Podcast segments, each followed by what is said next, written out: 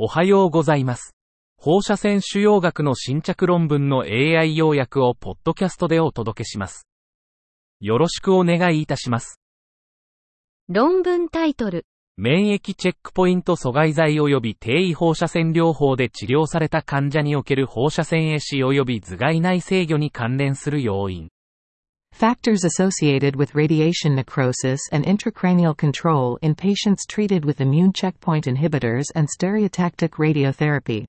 背景と目的、免疫チェックポイント阻害剤、ICI と立体低位放射線治療、SRSSRT が相乗効果を持つ可能性が示唆されています。方法、2013年から2021年までの間に ICI と SRSSRT を受けた患者を対象に、局所再発、LF と放射線壊死、G2 プラスに関連する要因を分析しました。結果、179人の患者と549の転移があり、LF と G2 プラス放射線壊死の発生率はそれぞれ5.8%、549分の32と6.9%、38549でした。PDL1 ダイナリーイコール50%の場合の G2 プラス放射線壊死率は 17%65 分の11で、50%の場合は 3%203 分の5でした。P イコールより小さい0.001。結論。PDL1 表現、ダイナリーイコール50%は G2 プラス放射線壊死の高い発生率と関連している可能性があります。また、放射線壊死の発生後には脳内制御が改善する可能性があります。ICI と SRSSRT の併用は全体的に安全で、これらを同時に投与することで局所制御の利点があるかもしれません。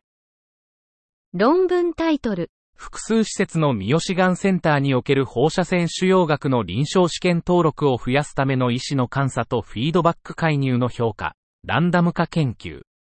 Evaluating a physician audit and feedback intervention to increase clinical trial enrollment in radiation oncology in a multi-site tertiary cancer center, a randomized study.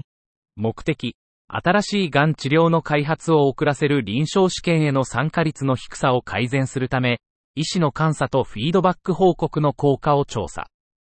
方法、多施設がんネットワークの放射線腫瘍科医師を対象にランダム化品質改善研究を実施。介入群の医師は、自身の試験登録数と同僚との比較を含む四半期ごとの監査とフィードバック報告を受け取った。結果、フィードバック報告を受け取った医師、N イコール30では、試験登録の中央値が基準値の3.2%から6.1%に増加。フィードバック報告を受け取らなかった医師、N イコール29では、試験登録の中央値が基準値の1.6%から4.1%に増加。結論、医師の監査とフィードバックが臨床試験への登録にポジティブな影響を与えることは観察されなかった。将来の努力では、高い登録者を減らさないようにし、フィードバックを他の患者や医師レベルの戦略と組み合わせることを検討すべきである。以上で本日の論文紹介を終わります。お聞きいただき、ありがとうございました。